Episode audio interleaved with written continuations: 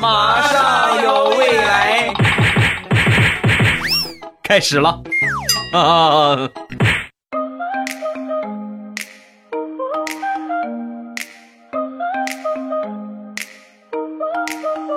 风萧萧兮夜水寒，未来菊花爆满山。礼拜五一起来分享欢乐的小花段子。本节目由喜马拉雅出品，我还是你们喜马老公未来欧巴。前两天我们公司新来了一个女同事，属于那种乖乖女的类型，小乖小乖的小萝莉，特别喜欢吃我们门口的那家盖浇饭。反正我是这么觉得啊，我觉得她来上班最大的动力。就是单位门口的那个盖浇饭，一到了中午饭点啊，一天终于过去了，又可以去吃盖浇饭了。那天呢，好几天连着好几天啊，盖浇饭没开门啊，小萝莉很不开心了，就给这个店老板打电话，怎么回事啊，老板，你都好几天没有开门了啊？说完，老板也很无奈，哎呀，租金涨价了，做不成了啊，干不了了，然后准备不干了。嗯，说完，我这女同事挂了电话。捣鼓了半天之后呢，又给老板打过去电话。老板，明天开门吧，房租我替你交了，以后按时上班啊。俗话说得好啊，果然十个萝莉九个富啊。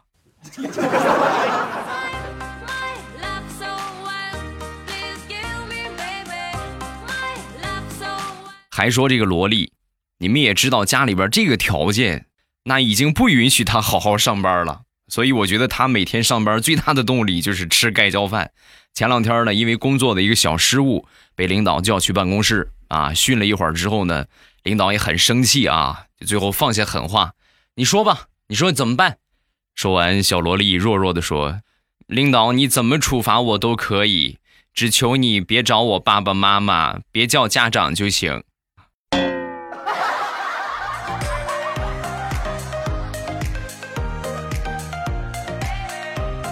刚才说的萝莉呢，属于是已经成年的萝莉啊，但是呢，外表装扮呢还是很小女孩的感觉。我们再说另外一种，就是真正的小萝莉，就是小姑娘，十岁以前的小萝莉啊。那天小侄子在我们家写作业，他那个同学啊，就是一个小萝莉过来请教我侄子数学题啊，我侄子教他了，教他之后呢，当时笔掉了，然后他下去捡笔的时候啊，脑袋正好。咚一下就撞桌子上了，就下去捡笔啊，嘡一下。当时小萝莉就问他：“你疼吗？”说完，我侄子云淡风轻的说：“，不疼。”然后吹着口哨，稳稳当当的走到卫生间。进到卫生间之后，那是蹦着跳的揉脑袋呀，眼泪一大颗一大颗的往下掉，差不多流了一分钟的眼泪之后，擦了擦鼻涕啊，擦了擦眼泪。然后洗了把脸，吹着口哨又走出来了。可以呀，小家伙，小小年纪就有如此高的情商，你这长大不得了啊！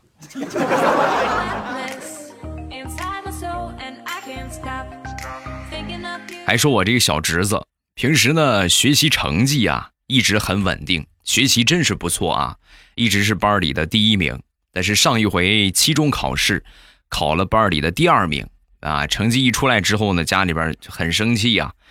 你说你这怎么还没进步，还退步了呢？啊，以前都考第一，这怎么考第二了呢？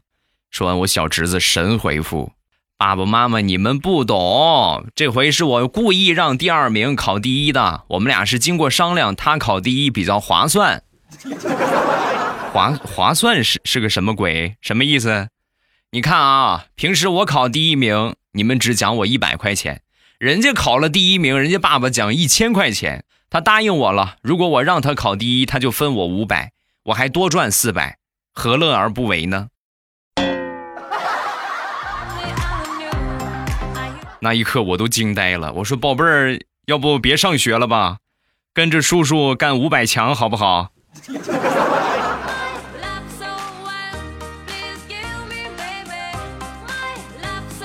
昨天中午吃了饭，在小区里边遛弯儿啊，逛着逛着呢，就碰到几个小孩在那玩其中有两个小朋友在决斗啊，说年纪轻轻的你小屁孩还决斗，决斗干什么呀？啊，他说叔叔正好你来了，你当裁判好不好？我们俩要决斗，如果谁赢了的话，这个小姑娘就是谁的老婆。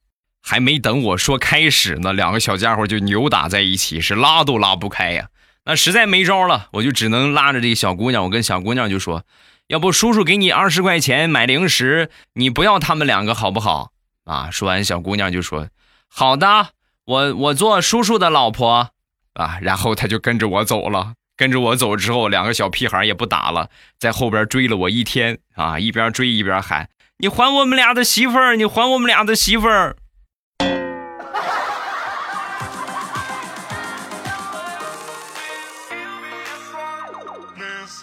说说地雷的儿子吧。地雷的儿子呢，有一回跟地雷出去玩，然后呢跟地雷就要这个玩具，你给我买个玩具吧。完了，地雷没有同意，当时他儿子就发火了啊。然后呢，地雷当时你看脾气三天不打上房揭瓦，非得揍你一顿不行。当时就打了他一顿。下午回到家之后呢，正好是他媳妇儿过生日，想给他媳妇儿一个惊喜，然后就偷偷的给他媳妇儿买了一件羽绒服。啊！结果这羽绒服买回去之后呢，因为偷偷的嘛，也没有问尺码，就买小了一号。但是他媳妇儿很害羞的就问：“你看，你买衣服你也不带我去试试再买，你这买小了一号，讨厌你！”本来画面很是卿卿我我，没想到地雷的儿子在旁边神补道：“妈妈，你怎么知道这就一定是给你买的呢？”说不定是买给别人，人家不要，然后再给你的呢。我今天好像看见爸爸和一个女的吧，和一个阿姨两个人手挽着手在大街上，好像是看见了。然后那天晚上，地雷给我发了一个微信：“未来呀，我一直跪到现在，我就想问问你，打孩子用什么姿势比较解恨？”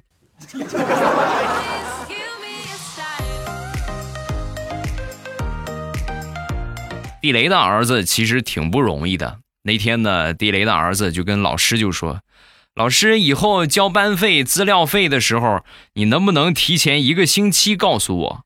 啊，说完，老师就问：“哦，这是为什么呢？啊，为什么要提前一个星期呢？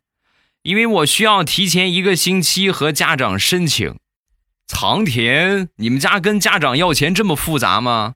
我就跟你这么说吧，我们家要钱需要先跟爸爸申请，然后呢，爸爸把这个事情再告诉我爷爷，我爷爷再告诉我奶奶，我奶奶再告诉我外公，我外公再告诉我外婆，我外婆再跟我妈说，然后我妈再考虑几天，如果同意，这个钱才能拿到手；如果不同意的话。需要刚才那个流程再走一遍，商量一下。所以老师，你明白了吧？提前一个星期好像根本就不够，要不你提前一个月跟我说吧，好不好？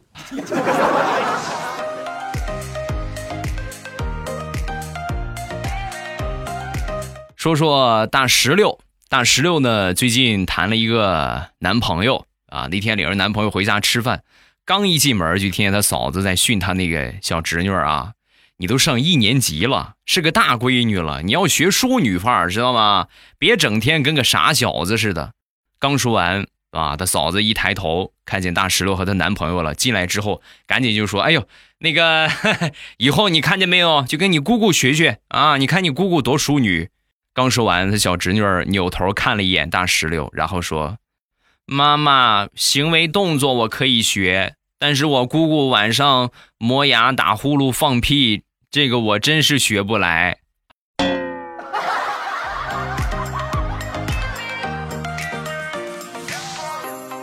说一说我上三年级的小侄女儿，那天呢。小家伙放学回到家，特别高兴。叔叔，叔叔，你知道吗？老师夸我写的作文了，已经达到了五年级的水平。哎呦，兴奋的不得了，在屋里边跑了好几圈。那一刻，我默默的走到阳台，深情的凝望着远方，拿着作业本的手不停的在颤抖。这篇我亲自修改了六遍的作文，原来只有小学五年级的水平啊！噗呲，扎心了。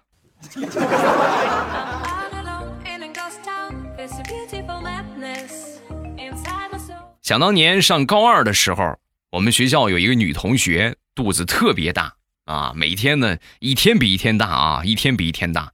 然后我们老师就跟我们说呀，要关爱这个同学啊，这位同学呢患了腹积水，所以呢你们一定要平时多对她照顾一些。我们当时听完老师说之后很感动，你看多坚强啊！这么这个样的得病了还来上课，所以呢，我们平时啊对他照顾有加，什么扶他上楼梯呀，啊宿舍打个水呀，啊包括平时有什么困难也捐个款什么的。直到有一天体育课，学校来了一辆救护车，他生了一个男孩虽然说结果很让人意外啊，也很尴尬，但仔细一想。我们的老师对他确实给予了很多的关爱，有没有很感动？啊，要不我以后就去做情感节目得了，我还讲什么段子？真是。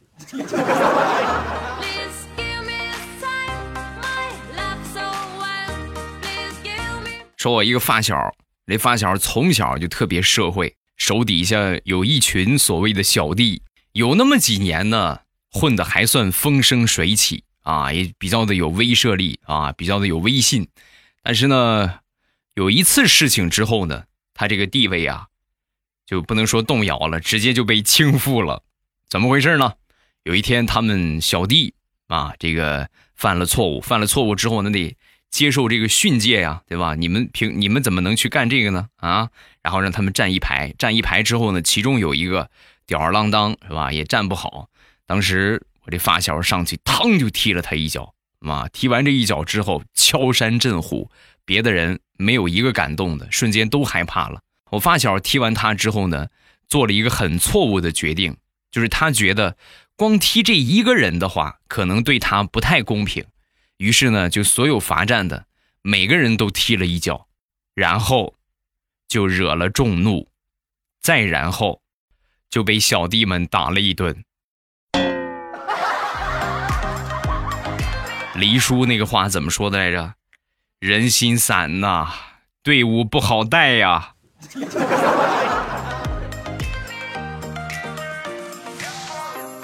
小时候吃方便面，我们的流程是这样的：先把方便面敲碎，然后呢把调料包撒进去，使劲摇。攥着口使劲摇，摇完了之后呢，然后吃，吃的最后只剩下那么一丢丢，然后把它全倒在手里，左右手这么倒来倒去，倒来倒去，把多余的调味料全部都抖掉，觉得差不多了，然后呢，把剩下这些方便面一口扣在嘴里，然后再把手指头吸溜一下，最后再美美的喝上一口水，齐活据说这是想当年最流行的。方便面吃法，你这么吃过方便面吗？吃过的话，点个赞。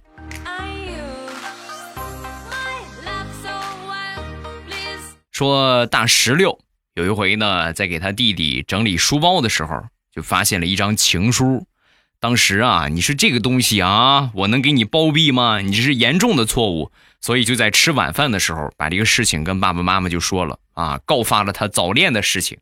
听完这个事情之后啊，大石榴的爸爸一言不发啊，旁边他妈呢也是憋了好长时间才说了一句：“闺女啊，你今年都二十七了，属于花朵凋零而果子又没有结出来的年纪。”多和你弟弟取取经吧，好好跟他学学吧。虽然说大石榴现在没有对象，但是想当年也青春懵懂过。尤其上初中啊，初中刚开学的第一天，就发现他们讲课的老师超级帅气，然后就跟他同桌啊，那时候第一天上学嘛，就随机坐的，跟同桌这个女生就说：“哇，老师好帅耶，好想嫁给他呀。”刚说完旁边妹子白了他一眼没说话。大石榴很是尴尬啊于是又说哎你猜他结婚了没有？孩子几岁？说完旁边的妹子很干脆的回答十三岁。哎你怎么知道？废话那是我爸。哎呦对对不起对不起对不起啊当不成你的后妈咱们就好好做同学吧好吧？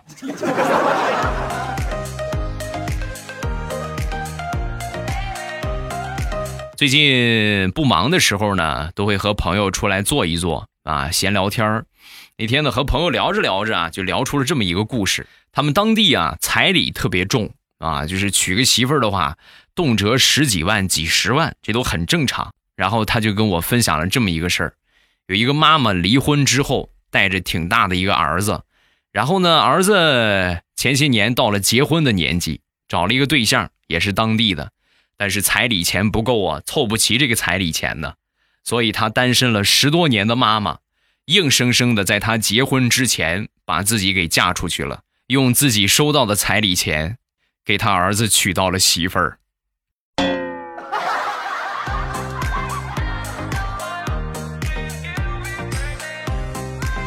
年度最正三观八卦，话说有一个渣男大叔带着姑娘去 4S 店买车。还没定下来呢，他媳妇儿啊就杀过去了。进去之后，对这个大叔就是一顿的胖揍。等这个小姑娘反应过来之后呢，当时就瞬间，我勒个去！你这个渣男，你居然骗我，还跟我说未婚。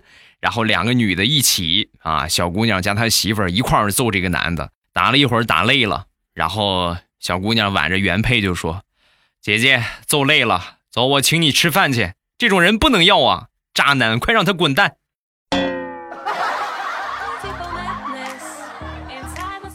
然后原配屁颠屁颠的就跟那个小姑娘吃饭去了。对不起，您的智商已欠费。Sorry，the 智商 is 欠费，please 充值。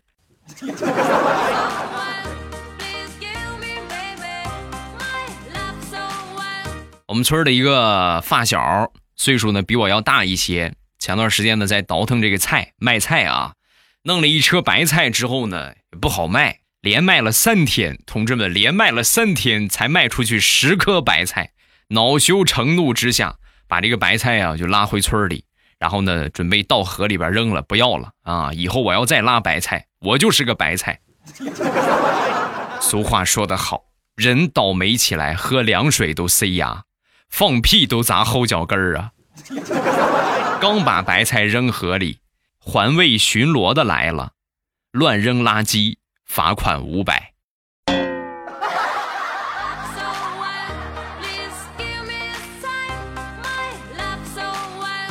我这发小为什么想着自己去工作，自己去搞点事情呢？因为之前的单位呀，太变态了，经常加班，而且加班到没有人性。之前他在单位的时候，来了一个日本的专家啊，入驻他们这个企业。进入企业之后呢，放下豪言啊！我先声明一下，我是工作狂，经常加班，所以和大家共事的时候会占用大家很多的非工作时间，请大家配合我的工作。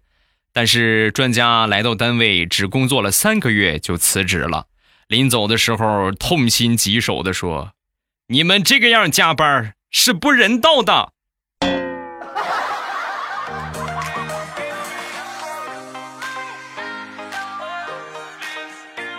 媳妇儿有五个表姐妹，前两天呢，这五个表姐妹啊建了一个群啊，拉了一个群，平时挺冷清的啊。然后那天呢，我媳妇儿把我拉进去，拉进去之后呢，我发个见面礼吧，是吧？发了个八十八块钱的红包，我媳妇儿呢抢到一分，小五抢的最多，抢了四十五块钱。就我们那个最小的表妹啊，小五抢到之后呢，当时很开心呢，姐夫，我爱死你了，姐夫，你真好，姐夫，你再来一个。没问题，然后我打开红包，正输金额呢，金额我都还没输完呢，我媳妇儿就把我从群里踢出去了。媳妇儿，你干啥把我踢了？还干啥？就冲你媳妇儿八十八的红包抢到一分钱，照你这么个发法，那咱们不得倾家荡产呐？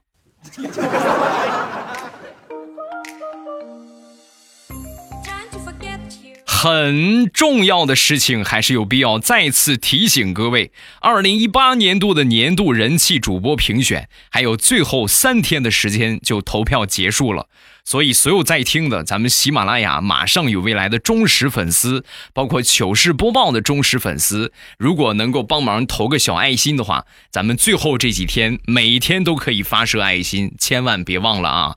给我发射爱心的方法呢特别简单，打开喜马拉雅，你们现在在听的，按照我说的做就可以啊！打开喜马拉雅，然后点首页左下角的首页，点完首页之后呢，左上角点到推荐。左上角点到推荐，然后呢，找到最顶端的广告图片啊，然后往右滑，滑到第三章或者是第四章，有一个人气主播评选，二零一八年度的人气主播评选有这么一个广告图片，点这个广告图片，然后进到活动，进到活动了没有？进到活动之后呢，往上翻会有一个搜索框，搜索一下我的名字未来欧巴，然后呢点我的头像向我发射爱心。我们 VIP 的用户呢每天可以发十个爱心，普通用户呢每天只有两个爱心。只剩下最后三天的时间了，你们也可以看到我的这个排名。我第一、第二肯定是达不了了，对吧？我也顶多能上个前三十就不错了。所以呢，我们就是看，就重在参与嘛，对吧？咱们能上去一个名次就上一个。只希望咱们在听到的朋友能帮我投票的话，咱们都去帮忙投。感谢大家啊，能帮忙投一投的，咱们都帮忙投一投。谢谢各位的支持。免费投票啊，不需要花钱，一年就这么一次机会，真的，一年就这么一个人气主播评选的机会。大家能帮忙的话，咱们都去帮个忙，也不麻烦，好吧？听了这么长时间，如果觉得能够给你带去欢乐的话，希望可以帮我发射几个小爱心啊，咱们能有多少就发射多少吧。每天都可以投啊，每一天都可以投，一直到这个月的三十一号，辛苦各位了，谢谢大家。今年能不能吃上肉？就全看你的了。